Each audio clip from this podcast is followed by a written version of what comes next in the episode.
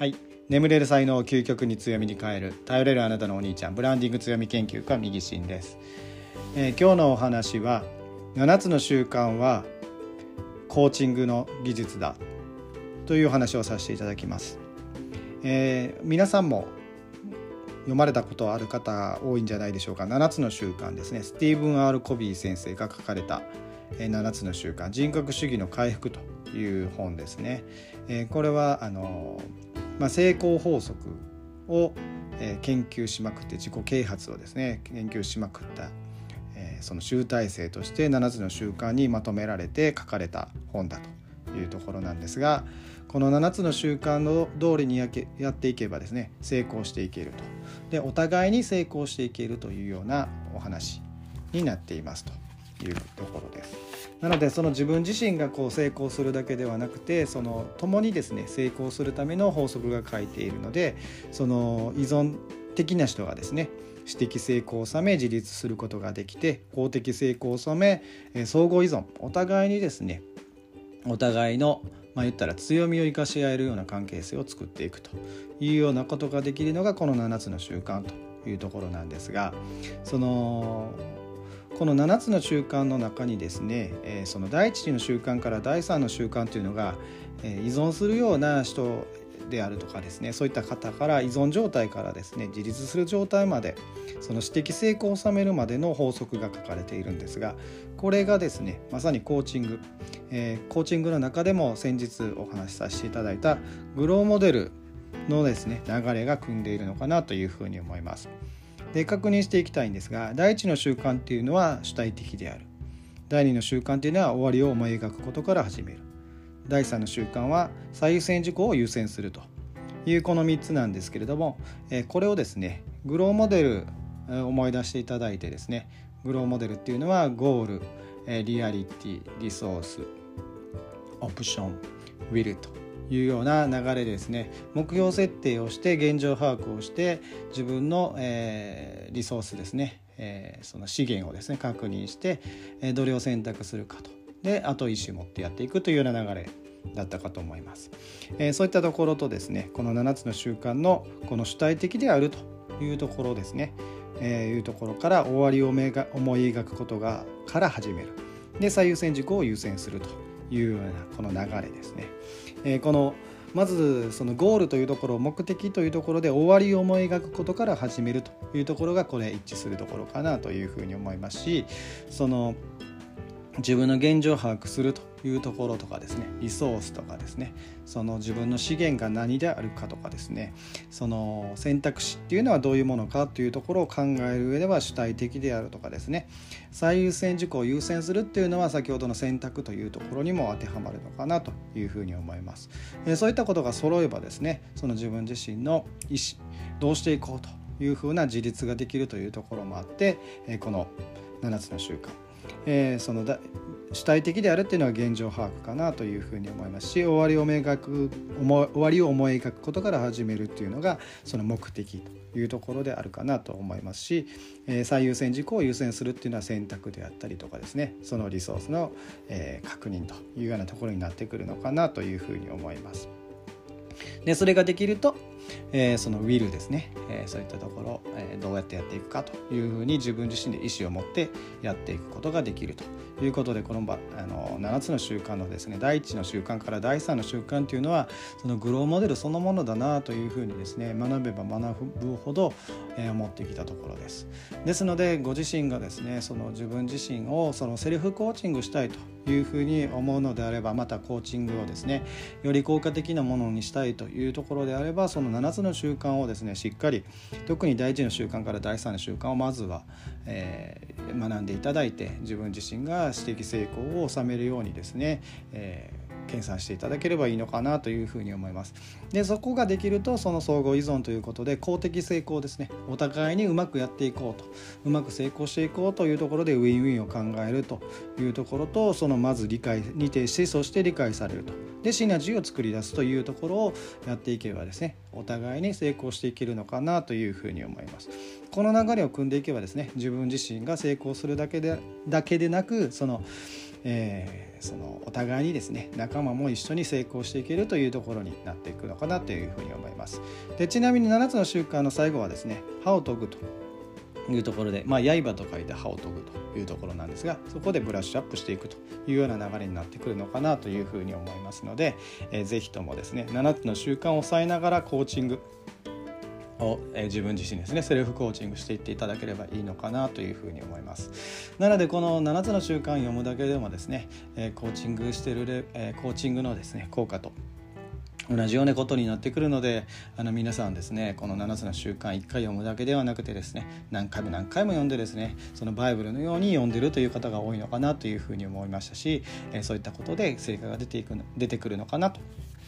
いうふうに思います。はい、ということをいうところでですね、えー、その7つの習慣はコーチングメソッドだというところをお伝えさせていただきましたので是非ともですね7つの習慣読んでいただいてですねあの自分は読書会とかで7つの習慣を紹介しまくるので7つの習慣おじさんっていうふうにですね、えー、一部では言われてたりとかいうふうなこともありますので、えー、この7つの習慣っていうのをですね何度も何度も読んでいただきたいなというふうに思ってますし自分自身もですねまだまだ、えー、読み読み倒したというところまでは言っていないのでしっかりですね読んでいきたいなというふうに思っています。というところで、えー、本日はですね、えー、7つの習慣構成コーチングだというようなお話をさせていただきました。今後もですねブランディング強めのことをお話しさせていただきたいというふうに思いますので、えー、ぜひですねチャンネル登録あチャンネル登録じゃないフォローしていただいてですね聞き逃しなくいただければなというふうに思います。またご質問とかありましたら概要のですね SNS のリンクからですね、えーメッセージ送っていただければそのことにですね、え質問にお答えさせていただいてまたお話しさせていただくテーマとかですねいただけるとありがたいなというふうに思いますんで是非ですね、えー、ポッドキャスト聞いたよというふうにメッセージいただければないただければなというふうに思いますということで本日は以上になりますありがとうございました。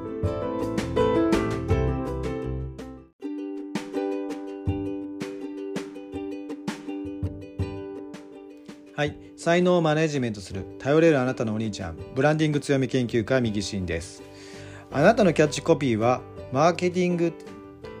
もしくはブランディングというお話をさせていただきたいと思います。ちょっとですね、えー、タイトルのところで、えー、詰まってしまいましたが、えー、そのキャッチコピーですねご自分自身のキャッチコピーがあるかと思うんですが、え私もですね最近はですねキャッチコピーを変えてですね、え先ほどありました才能マネジメントする頼れるあなたのお兄ちゃんにやっとですね落ち着いたというところなんですがこのキャッチコピーですね才能マネジメントする頼れるあなたの、え頼れるあなたのお兄ちゃんこれはマーケティング的に考えてるのかブランディング的に考えてるのかという話になってくるんですが、えー、答えとしてはブランディング的に考えてるというところです。えー、前のですねそのキャッチコピーえー、天才、え、最短1ヶ月で天才性開花というふうなキャッチコピーだったんですがこれはマーケティング寄りだったというところです。え、どういうことかというとですねえー、そのマーケティングというとですね、えー、何かこう伝えるという力が強いので、まあ、要するに魅力のある言葉を、えーまあ、伝える。そのことによってこう人をですね集客したりとかそういったことのあるパワーのある言葉というところになってきます。で、え、その最短1ヶ月で天才性開花最短っていうのはパワーありますよね。短い時間で。1ヶ月。最短1ヶ月。これものすごいパワーワードになると思います。で天才性これもですね魅力のある言葉というところになってくるのですごいパワーがあってですね非常にマーケティング的にはすごいいいキャッチコピーかなと自分でも思ってましたし人にも言われてたというところがあるんですがこのキャッチコピーを使うとですねそのパワーがありすぎて依存度の高い人が来てしまうというところがあります。依存度が高い人が来てしまうとどうなるかというとその売り上げも上がると思います。そのパワーがありますからそういうふうになりたいというふうに思ってですねあの私のコンサルを受けたりとかですねそういったあのことで成果は成果というか結果としてはですねいいものが出てくるのかなというふうに思いますがそうなってくるとですねまあ依存度が高いですから、えー、こう何とかしてくれるだろうというふうに思ってしかも最短1ヶ月で天才性開花してくれるんでしょうというふうになってくるというところがありますと。えー、そうなってくるとですね自分が思っているような、えー、こうお客さんというかですねクライアントが来てくれないというところになります。これっていうのはブランディング的には NG というところですね。自分自身は依存度の高い人を集めたいというふうに思っていないのに依存度の高い人が来てしまうという結果になるということはこれはブランディング的にはうまくいっていない。ということになってしまうのかなというふうに思います。なのでこちらがイメージするそのクライアント像とその実際の来てくれるクライアントっていうのが一致しないとうまくいってるとは言えないのかなと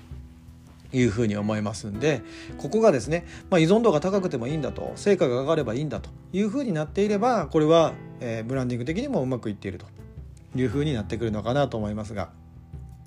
まあ正直ですね一瞬そういうふうな気持ちもなくはなかったんですがただ長くビジネスをやる上では依存度の高い人が来てしまってですねその人をまあ言ったらえー、依存度をこう弱めてですねその自立してっていうところをやっていくにはやっぱりパワーがいるし大変だしそれをやりたいかというと私はやりたいことではないと。いう結論になったのでそこではないねということでまあ自分もですねあのブランディングを教えてくれる師匠がいますので、えー、相談したところそこをちょっと変えたというところです。えー、これはですねそのまあブランディングやっててなんですがあの自分のことはなかなか客観視しづらいのでこれは人に聞くっていうのがね非常に大事かなというふうに思いますんであなたもですねキャッチコピーが決まった時には是非ですね人に聞いていただいたらいいのかなというふうに思いますけれどもこうういったですねマーケティング的なキャッチコピーなのかブランディング的なキャッチコピーなのかっていう判断っていうのは素人ではなかなか判断つかないので、え、そういうふうなプロにですね、え、聞くのがいいのかなというふうに思いますがまああの自分的にはあの今のですね、え、才能マネジメントする頼れるあなたの、えーお兄ちゃんというキャッチコピーの方がブランディング的にもですね、えー、頼れるその親しみのあるお兄ちゃんというところとその才能マネジメントするというところですね、えー、そういったところを伝えたいということもあってまあこっちの方が本来のブランド自分自身のブランドとしては一致してるかなと。でそういうふうに才能マネジメントしたいというふうな方々が自分のところにブランディングを教えてもらいたいよというふうに来てもらって、えそれをお伝えするということであれば全然問題ないのかなというふうに思いますし依存度の高い人が来るというような状況にはならないのかなというふうに思ってですね今のキャッチコピーを使っていると。パワーワードっていうのはそれほどないのかなというふうに思いますんで、えー、まああの依存度の高い人がこう間違ってきてしまうということはないのかなというふうに思いますしその才能をマネジメントするというですねこのワードとしてはですねあのブランディングの師匠にはすっごい褒めていただいたんですがこの才能マネジメントという言葉は非常に